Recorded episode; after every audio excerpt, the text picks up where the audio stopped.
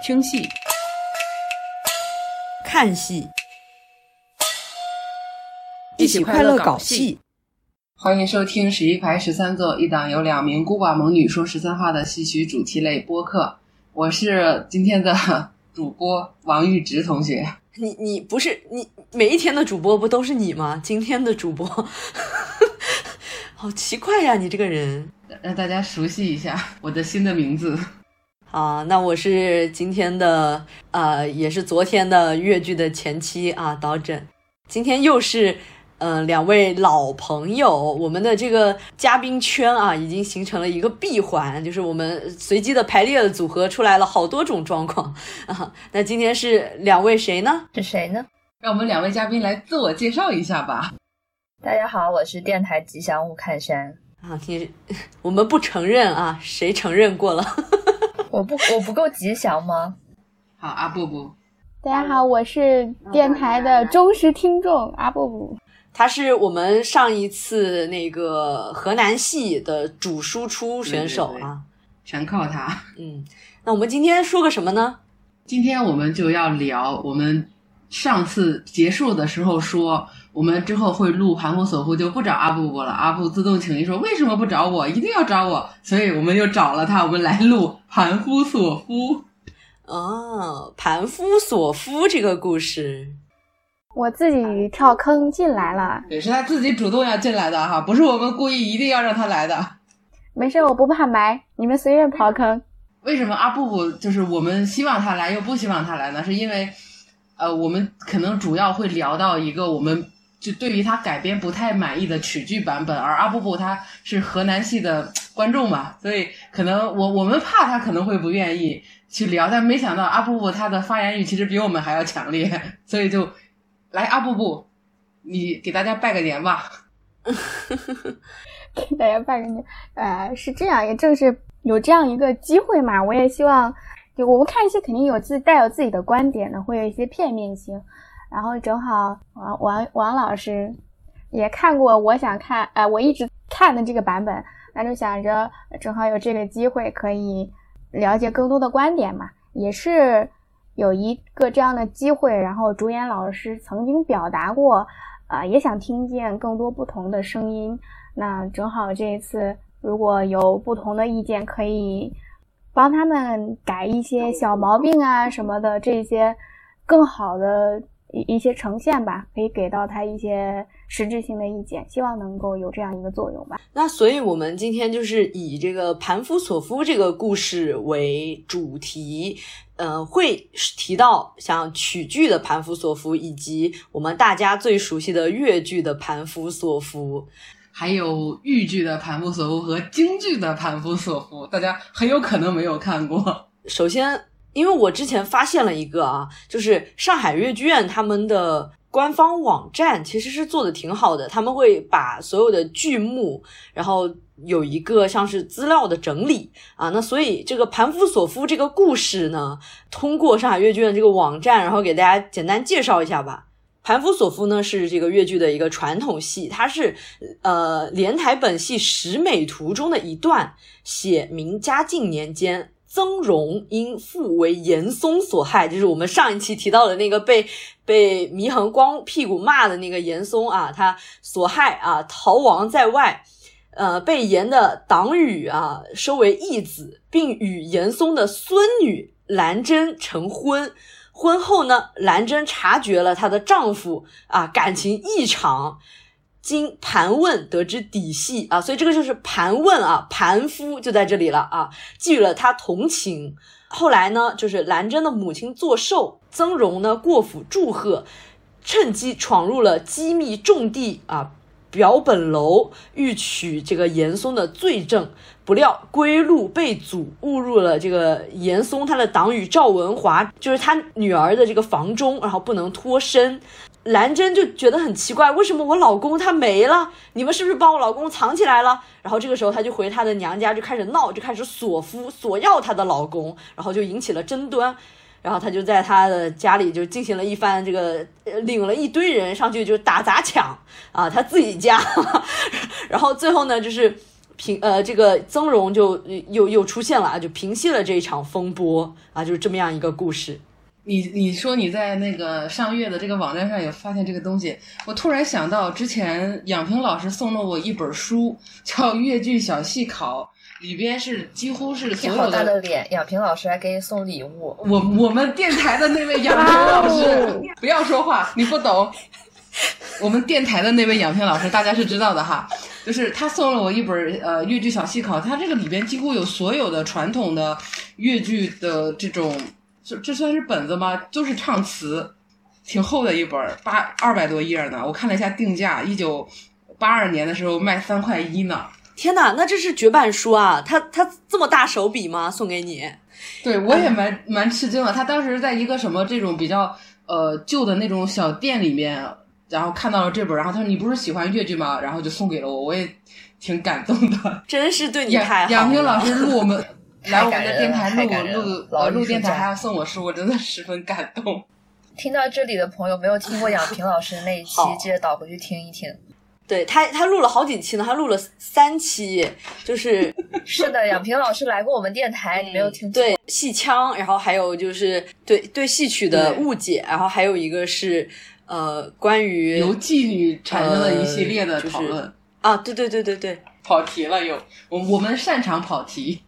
先从要不先从越剧开始说起吧。对，因为我们毕竟是越剧生嘛，那肯定得先请着我们越剧来。来，泰山同学来表来说一下，你看过《盘夫索夫》，他是哪个团啊？什么老师演的？你对他，你看的过程中你是怎么想的？你觉得这是一个什么样的故事？我在现场看过的唯一一场盘夫是吴凤花老师和谢启云老师，就上个月在蝴蝶剧场演的那一场，我当时就。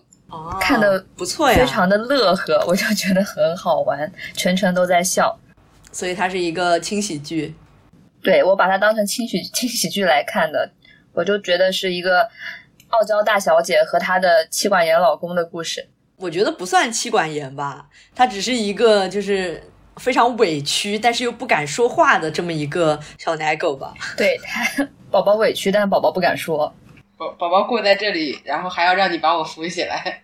对，吴凤花老师的曾荣真的超级可爱，超级可爱，又怂又刚。没错，又怂又刚，又看起来又酷又拽，好像是个 B King 的样子。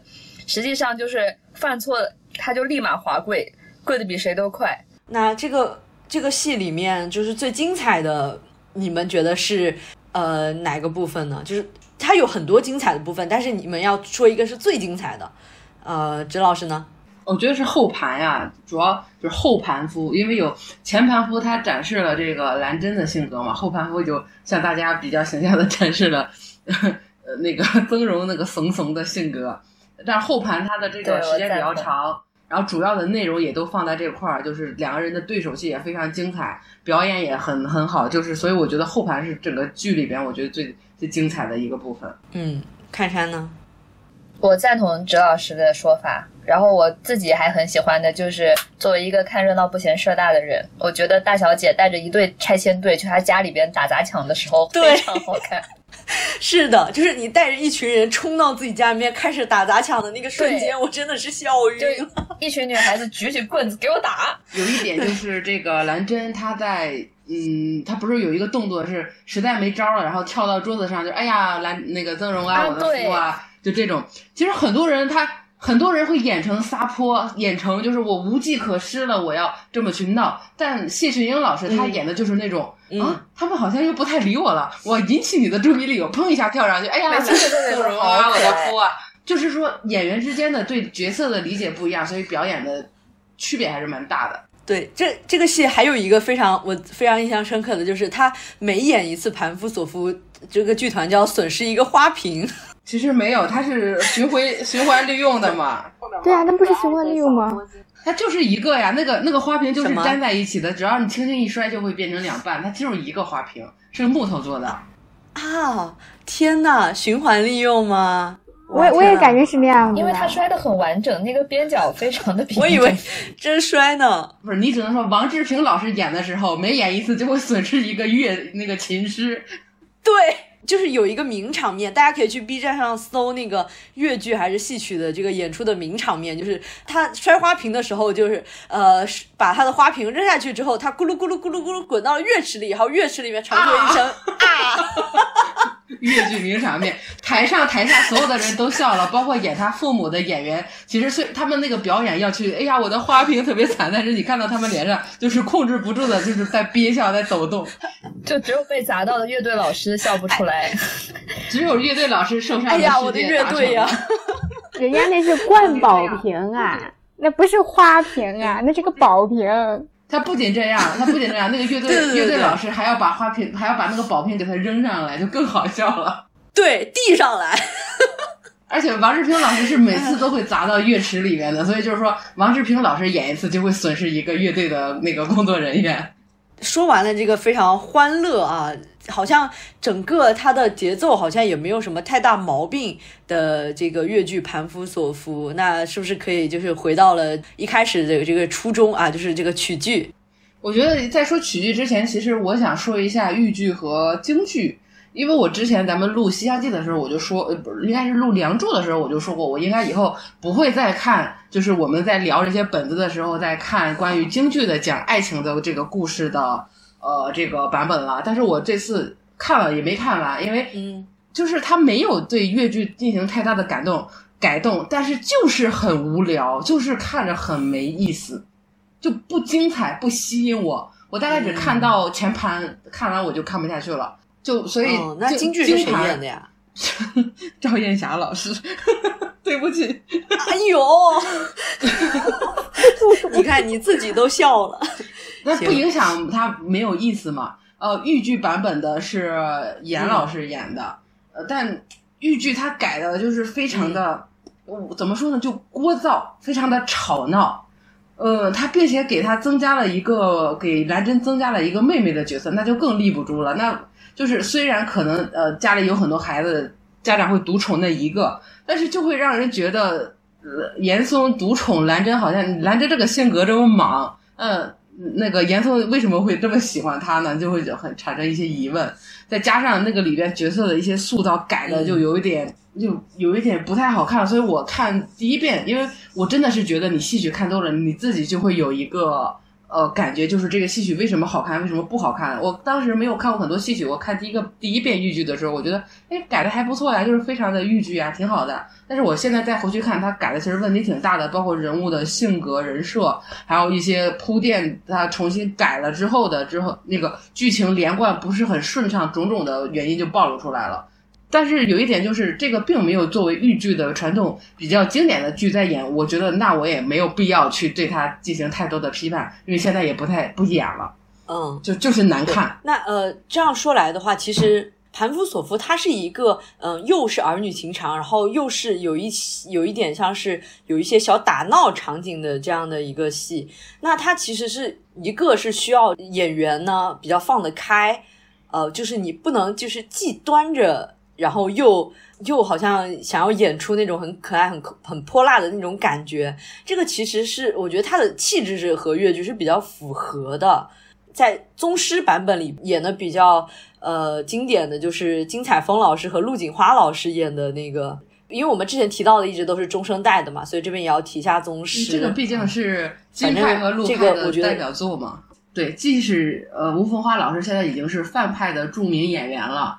呃，一级演员、梅花奖演员，但是他跟我谢群英老师来搭这个盘夫的话，他唱的依旧是陆派，因为这个就是陆金的代表剧目。但其实这个戏，它呃前面讲到了，它是根据。连台本戏《石美图》改编的这个戏，它其实在这个越剧男班时期，就是绍兴文戏的时期，就是男班女班其实它都有，就是常演的一个剧目，所以它是越剧的骨子老戏，所以越剧演的好，这个也是也是正常的。就是我们前面那个陆派姐姐，她说她当时刚开始学呃越剧的时候，那个前面曾荣的那大段念白，就是他们要必修的一个一个内容，他们是会去。呃，把这个来作为演员，哎，好像不是张慧说的，好像是其他专专业的演员跟我说的，就是他们那段是会作为演员呃念白的一个上课的一个东西来讲的，来来做练习的这种，就是越剧的传统骨子老戏。其实我想补充一下哈，刚才说到的豫剧哈，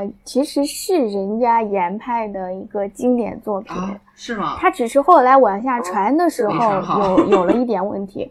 后来那个是，后来那个什么陈大华老师，他不是也出了一个版本吗没？看过，因为怎么说呢，宗师的都让我觉得没意思，我就不更不能不更不可能去看比较他的下面的学生的这些东西了。是再传弟子了，就是。嗯，嗯，两个版本的我都看过。相比较来说的话，严老师的那个版本可以，只能说是可以理解。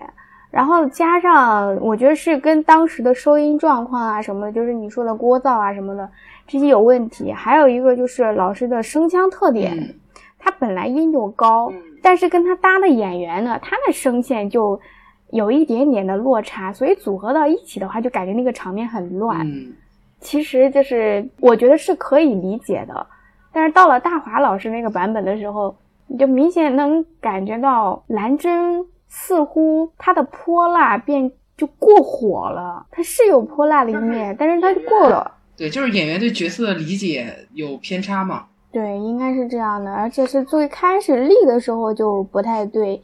兰真她是刚结婚，在那个时候也应该是十五六岁、十六七岁的样子，所以对这个角色的理解从一开始就不能把它设定为是一个二十多或者是多少比较相对成熟的一个一个状态，那样一开始立的就不对了。嗯，我只是觉得，其实越剧它已经把这个戏演到现在，已经是一个尽善尽美，相对来说尽善尽美的一个版一个剧本的存在了。也是，毕竟它也是越剧的传统骨子老戏，就是真的很好看。他这个戏就纯纯的戏保人，这演员再差，你能差到你唱这个戏，大家也会相对来买你的账的，就是这样的一个存在。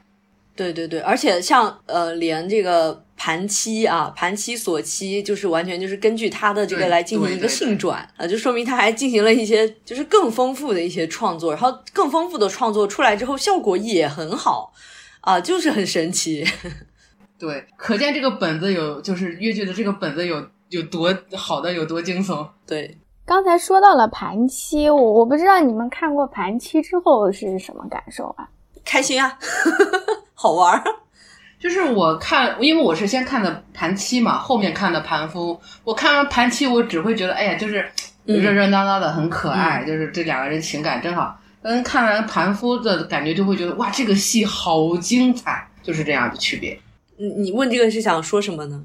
是因为是我发现曲剧《盘夫》里面的一些唱词是跟盘棋里面有一些雷同的，然后两个主要人物的这个人物性格有点像是盘棋里面男女主性格的兑换一下的那种感觉。哦，所以就是一个性转版怎么说呢？就是好好几层的一个好几层的一个置换了，这已经是。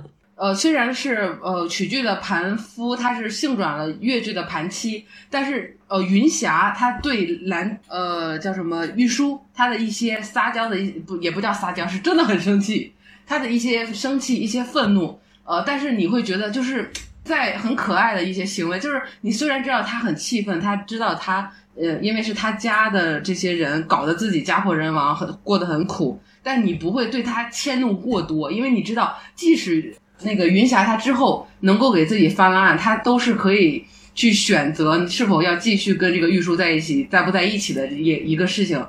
就是我觉得也是一方面，因为女性和男性的在这个过程当中，他的一些，哦，怎么说呢？就是如果一个男的说我要杀了你，他真的可能会杀了你；但如果一个女的说我要杀了你，他大概率他就是只是在当时很生气说我要杀了你，你懂我的意思吧？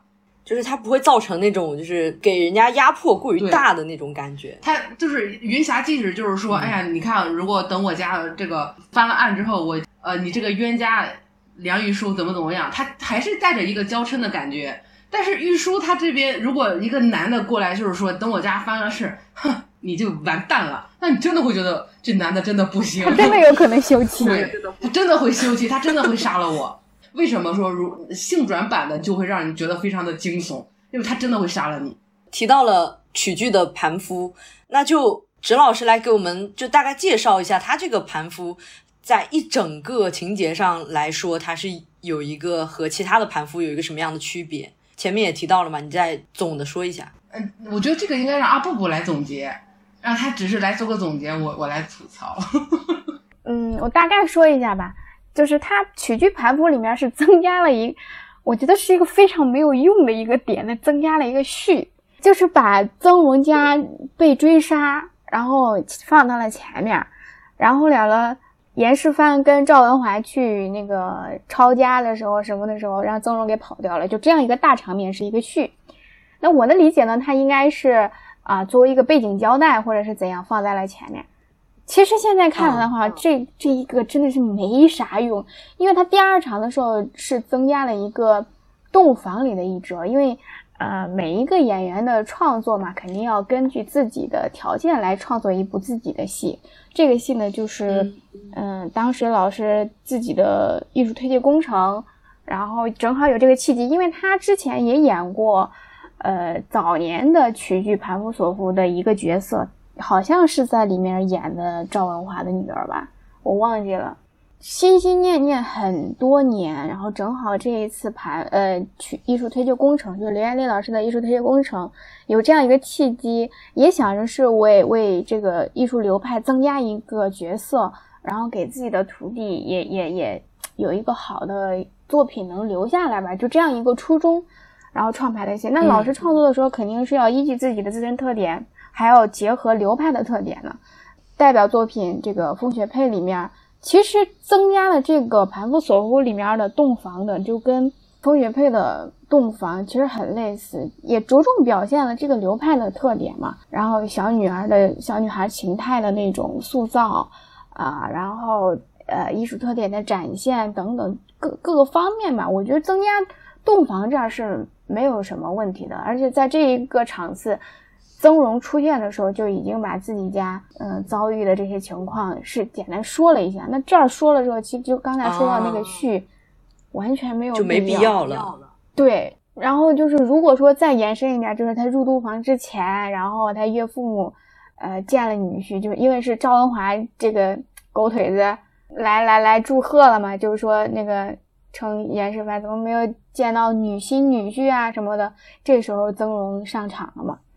然后这个可以再减，有也可以，但是我觉得是要要要再减的，就没有必要这儿留太多的笔墨。重点是后面，再往后说的话，就是这儿增加了那个洞房的情节，然后到了盘夫，就后盘就没有了。后盘没有了，是什么意思？对他没有盘，他只是进去之后问，呃呃，就是俩人交流，结果。结果曾荣一下子就气得跳起来啊！你偷听我，我那我现在就死给你看！就特别刚烈的一个汉子。他那个是罪证，他那他那一场叫罪证，是曾荣上来之后发现兰真在的时候，就那个状态根本都不对。上来之后啊，你竟然偷听，就是那种气势汹汹的。你你既然发现严兰芝在偷听了，你不应该害怕吗？他没有害害怕过一次。对他反而很刚，上来之后就恨不得我要揍死你的那种。所以我之前就说，我看完这个这版这个盘夫索夫之后，我就觉得。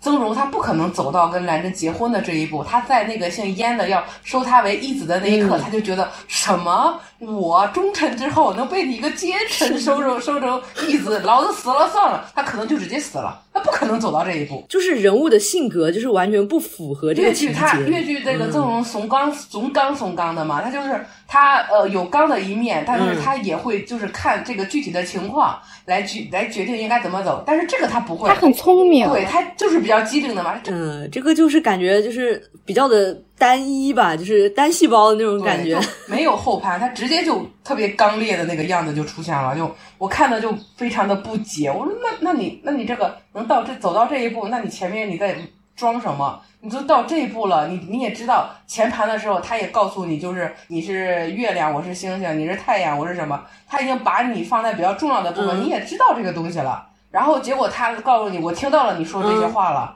结果他直接说，那我死了算了，那就不合逻辑呀。那你为什么当初他说那意思你就答应了？那现在你老婆她前面都。你也知道她她很在乎你了，你就觉得她知道了你之后就会告发你。她告发你为什么还要进到屋子里来跟你聊天？就没有任何逻辑可言。嗯，那然后呢？然后我很好奇后面发生了什么。后面就是到了那个拜寿了嘛，然后曾荣就就兰芝还保他说，就是你放心去，然后我有什么事情我来替你解决，就这这这个事情，然后你放心大胆的去，然后到那之后别别喝酒什么什么，就是故事情节是差不多的，然后后面就不一样了，后面就有一个很隆重的拜寿的那个，就奸臣开会。所以设置这个是为了什么？就是为了场景的，就是我觉得他种种的行为都像都想让我们知道曾荣是一个很刚烈的人，但这么刚烈的人是怎么一步步忍气吞声忍到现在的？哎，那我很好奇，那当时他不是已经跳起来了吗？那后来是怎么他是怎么被安安抚下去的呢？就突然间严二来了嘛，就是他们还没有完全安抚下来呢，就是严二来了。就所以就是说，这个戏的逻辑有很大的问题。他两个人都没有捋清楚自己这筐子事儿，然后他说：“那你去吧，我保你。”他就信了。他为什么信？就是两个人的感情还没有进进，没有没有进进进到那一步呢。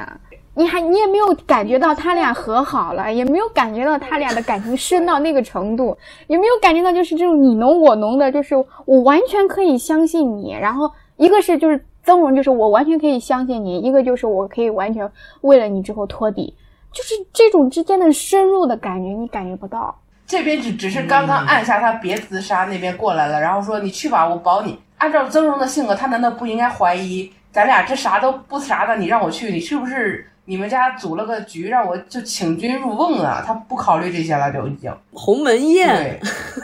对，又不考虑然后整个这样下来的话，你就会感觉蓝蓝真这个人都有问题。他们这个里面还有一个很大的问题是，飘香和赵文华的这个存在感过于强烈。对，飘香他做了什么？飘香真的是一个刚烈的，就是刚烈的北方壮妇。这里面的人都特别的刚烈，怎么都这么刚烈呀？甚至很多事情是飘香推着兰真在走的。之前我们俩聊的时候啊，就是前半场的时候是飘香推着兰真走，然后后半场的时候是赵文华推着严世蕃走。就整个故事两个主要的呃外在的我们能看到的这种推动力是飘香跟赵文华，然后兰真就显得好像缺那么点意思。然后严世蕃就显得可棒槌。就这么说吧，就因为加重了飘香和呃赵文华的这个比重，就显得严家的人特别单纯无害，都是这些坏人在撺掇他们，他们非常无辜，他们只是受了奸人的蛊惑，他们其实本性不坏的这种状态就。天哪，飘香做错了什么？她只是一个小姑娘吗？我我可以刚才就看前两场的时候看到飘香，哎呀，气得我挠头，你这一口气没上来，我一直在那咳。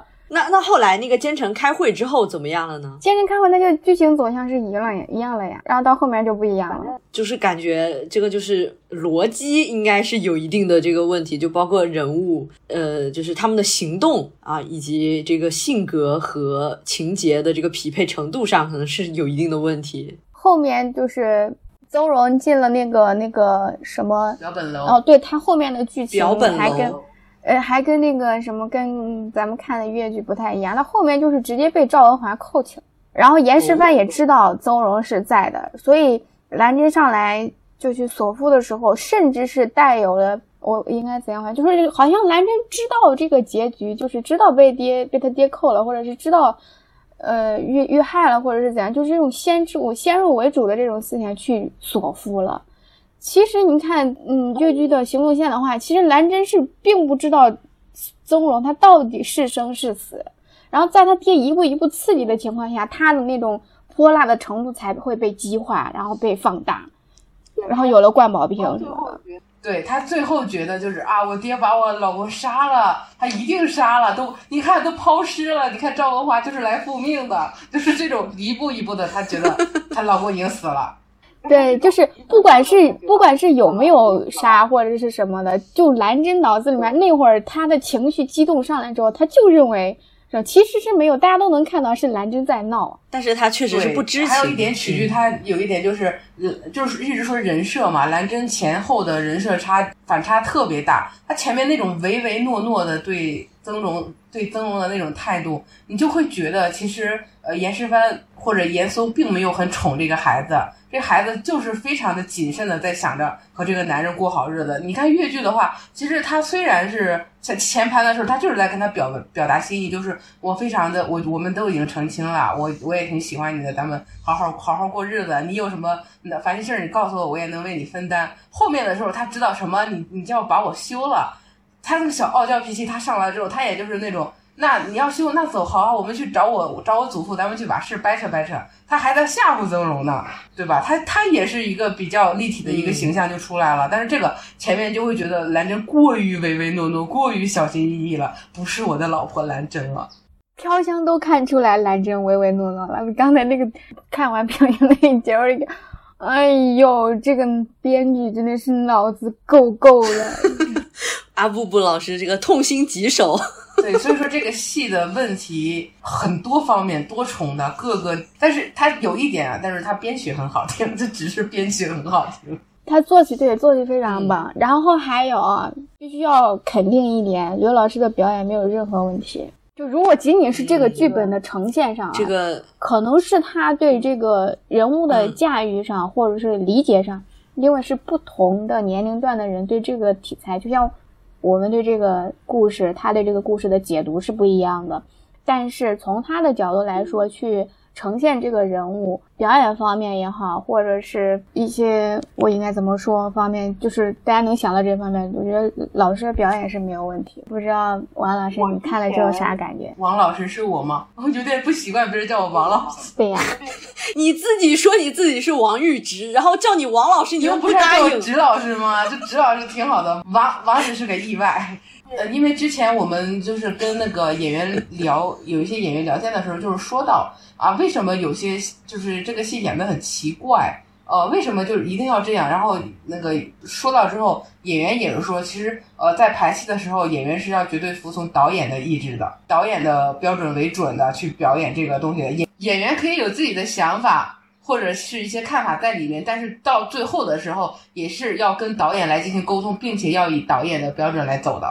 所以很多时候，演员其实他没有办法主宰一个角色绝对的主动权。我们其实，在我们的印象里面，导演的感觉好像不不是很重要，好像是觉得这些东西都是导演，就是演员编 演员和编剧两个人传出来的。其实戏曲里面的导演的重要性真的是蛮大的，好的导演真的会让你这个戏曲真的是会更上一层楼，但是差的导演就会真的让你的这个本子的问题暴露的会更大。嗯，那我想问一下，来，你你可以简单说一下对刘老师的这个角色，你看了之后是啥感觉？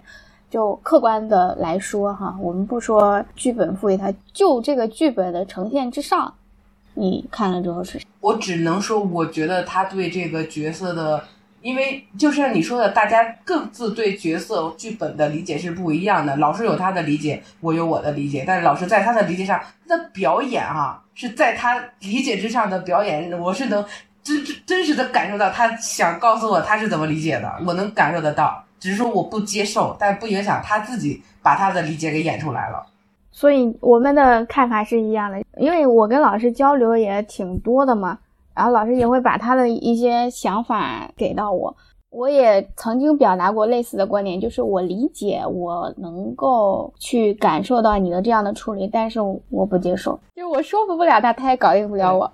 就是你这个戏搞成这样，其实呃，因为我们也确实知道一件事情，就是没有一个本子是一场戏就能就能落地的，他一定要是在不断的表演、不断的演出的过程当中，不断的修改。才会有我们现在看到的越剧的盘龙索夫。那我们肯定也知道，最原始的盘龙索夫肯定也不是这样的，甚至不是说，呃，最原始的版，他曾荣最后也把那个赵赵文华的女儿也给娶了嘛？那现在就没有了呀，一步一步的在修改呀。呃，你改编的一个前提是，肯定是你得有一定的，呃，你觉得是会更好的一些呈现，要不然你就别改了，就是说。因为现在就是像相声里面不经常在说相声的时候会说一句话，就是说，呃，我们在不断的在改编，把传统段子里面的一些糟粕去掉，啊，加入我们更糟粕的东西。就是现在也是现在一些戏好家伙真实存在的东西。老师，这个戏是去年的九月二十二号演的，就是当时河南不是先是这个洪灾，然后又是疫情，然后这两番儿这个灾难之后演的第一出大戏。然后在这样的一个一个情况下吧，就是嗯，我觉得是多种因素之下吧，包括老师 确实就是这么多年了，又一部新作品带给大家，所以从我的角度来说，我是被饿很久了，然后看到了这样一部戏，还是蛮欣喜的。包括当天晚上的呈现，其实现场我们周老师，你可能是看的是你看的是视频，对，因为我在现场，我连着看了两场，就是看完了之后，你会觉得。我不能说这个，嗯，就像我们现在这样一点一点的去抠它的内容。当时看完了之后，我还是觉得它有问题，但不是说非常影响当时的观感。然后又又是演完了之后，无论是说兰真她前后的性格的一些逻辑上的不通也好，或者是怎样，到最后的呈现。最起码这个人物是走下来了了，然后也可以去理解，但是就是看完了之后就觉得兰真在跪舔曾荣，这是我非常不满意的一点。到现在为止依旧是这种这种感觉，我我非常不喜欢，就是兰真变成这样一一一种情感的走向。但这是当时看完之后的第一感受哈，包括说赵文华在里面的作用显得过于大了，也。不舒服不，这是文本上的问题哈。然后后来了之后，因为各种各样的原因，这个戏都没有再演了，等于说只是当时演了一次。然后也因为这种没有办法在舞台上感受，然后听取呃更多的意见，然后产生更多的火花，所以可能就是跟老师交流的时候会会有一些问题吧。但是好在他一直是一种很包容的状态去。鼓励我去，就像我们这一次，包括有的时候跟朋友聊也也好，这对于他这个咖位的老师来说还是蛮难得的，也是表达了一种态度吧。既然是新编的一个戏，那他绝对也是之前陈老师也说过了，一个新的戏，它绝对不可能是一蹴而就的，你不可能是一打出来就一炮打响，它肯定是呃需要经过这个各方的共同的努力，它才会变成一个更好的作品。前面一直想说的一件事，就是你说你看完之后当下有个感觉，那其实这个问题也就是暴露的很大了。因为很多人其实当下看在剧场看完一个戏，他的感受是被剧场所感染的，他的大脑里边其实就是被当下剧场所反应过来的。比如说现场比较热烈呀，或者是演员比较卖力呀的这种感觉是。占据着的，但是如果你当下就能反应，就是反应过来的一些问题的话，那这个问题的暴露点其实是更明显的，因为很多东西是我们看完之后回忆之后发现啊，其实这这这那那那有这样的问题那样的问题这种事情。还有一点就是我前面对我想说的就是，呃，为什么我会我对豫剧《盘古索夫》的评价不会觉得那么的激烈？因为呃，你说有一个老师还在演，但是他演的我也不会去看，因为他虽然是。呃，严派笔记，嗯，代表作吧，但是他没有那么密集的在演，我觉得他并没有被完整的传承下来。既然他没有被传下来，他其实也在一部分的被摒弃掉。那我觉得，那他已经不演了，那对他的讨论已经不重要了。呃，在但是曲剧老师如果有这种想法，他想作为一个自己可以给学生呃留下的自己代表的一个作品的话，其实真的是。呃，在修改啊，在听取各方面的意见呀，研讨会啊，乱七八糟的东西，是真的很有必要性的。没有传承必要的东西，那我们就不讨论了；有传承必要的东西，我们就在深究哦，它哪里可以改得更好，哪里可以做得更好。就是也是大家对老师的一种希望，他能够在自己的艺术生涯里面有一个可以作为他代表作的自己的内容的一个输出嘛。嗯。特别是这两天，我我也在看其他的东西嘛，也也当然这两天也跟老师有一些其他的接触。有一个话题哈，想抛给大家：当面对一个角色的时候，我们更应该是就剧本的角色来演绎呢，还是说更应该是结合自己的自身的经验或者是理解去表演呢？我觉得是剧本。我觉得是这样的，呃，首先肯定是要基于剧本去演，但是有有一些就是呃自己的个性非常鲜明的老师，他们依据这个剧本去演，演出来好像也是带有非常强烈的个人色彩，这个也是他自己艺术成就的一部分。但是首先可能还是。着眼点还是要放在就是剧本，然后你最后呈现出来的这个，你如果是既能够符合剧本，然后又能够有展现个人特色的话，那就是更好了。我觉得本子要求你沉稳，你的你演员本身的性格是非常活泼的吧？但本子要求你沉稳，你不可能是依旧你自己的一贯的表演的风格再去把它演的那么的活泼吧？对吧？就是基本的这个性格的逻辑，嗯，就是还是要以这个剧本为主。所有的逻辑是建筑在是建立在本子本子里面呈现的这个角色，他是这样的，那这个角色他就应该是这样的。你也可以根据自己的一些想法、一些东西去给他增加一些内容，去丰富它。但是这个本子，他这个角色人物性格，他就是一个这样的人，你不可能真的。把他演成一个唯唯诺诺的人吧。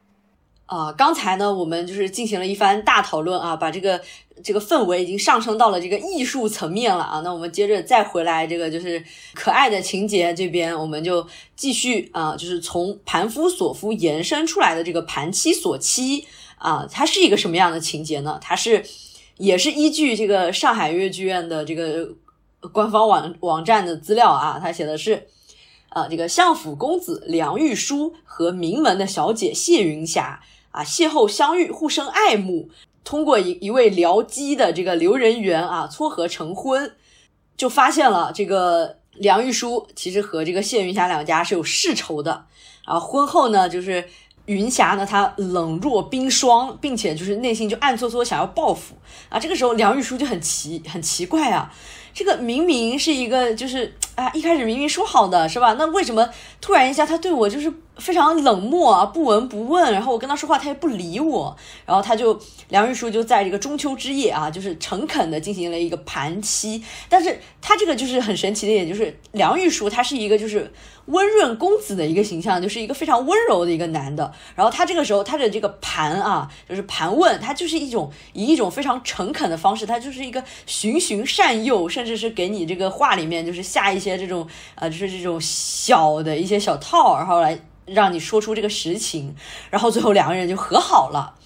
之后呢，这个玉书他进京赶考，然后继母呢，他就发现了这个云霞的身世，把他要把他关起来，然后结果呢，就获得了这个丫鬟的这个帮助，他就跑出去了。然后等到玉书呢，就回来之后，就发现，哎呀，这个我老婆怎么没了呀？然后就开始向继母就索妻。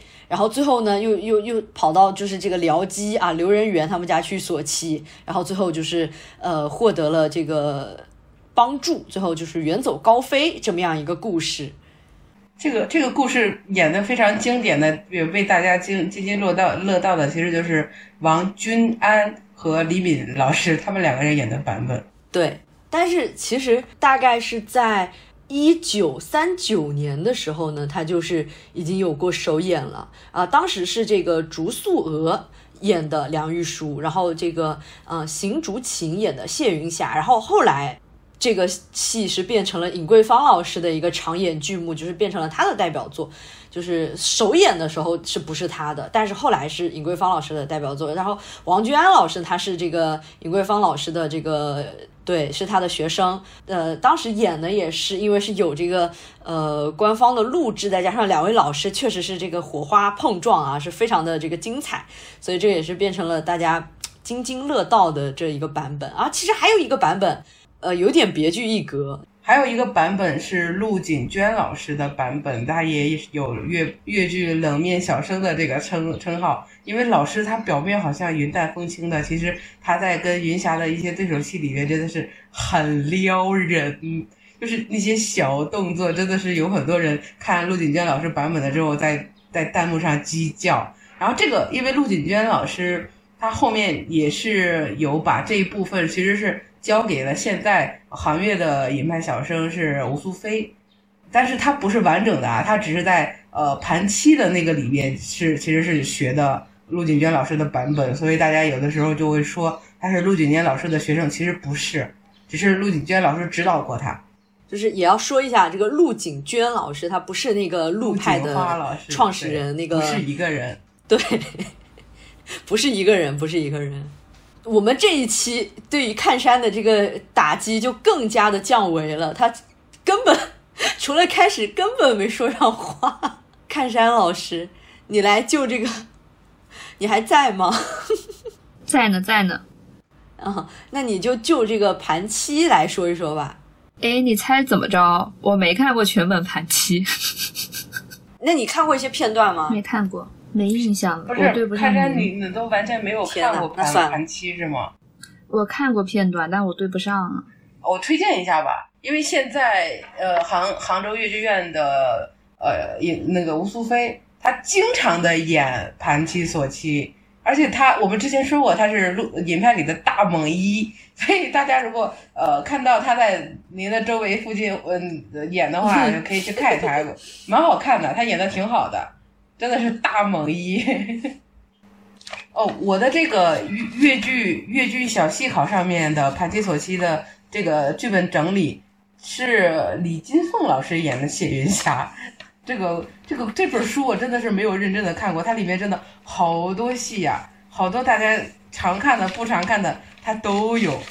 尹桂芳老师在一开始演这个盘七的时候，他的搭档就是李金凤老师，所以在那个看那个王君安老师那一版的时候，里面也有说，就是谢云霞的这个唱腔，其实她也是传承的李金凤老师的这个唱腔，就是但是李金凤老师他是没有，就是相当于是立派，但是他是有他自己的这个风格的，所以。演的时候，就是李敏老师，他也不是完全的，就是王派的一个唱腔，所以这还是呃李金李金凤老师的这个风格。嗯，那在这个盘七锁七里面，我自己是觉得他还是非常多那个经典的唱段，就比如说那个啊尹派的世界名曲啊，洞房悄悄，还有什么娘子的为人真古怪啊，这边都是在这个盘七这一部分。大家都会说的一点就是，呃，梁玉书有非常良好的自我攻略技巧，不管他老婆对他说了什么、做了什么，他都会觉得，嗯，他心里有我。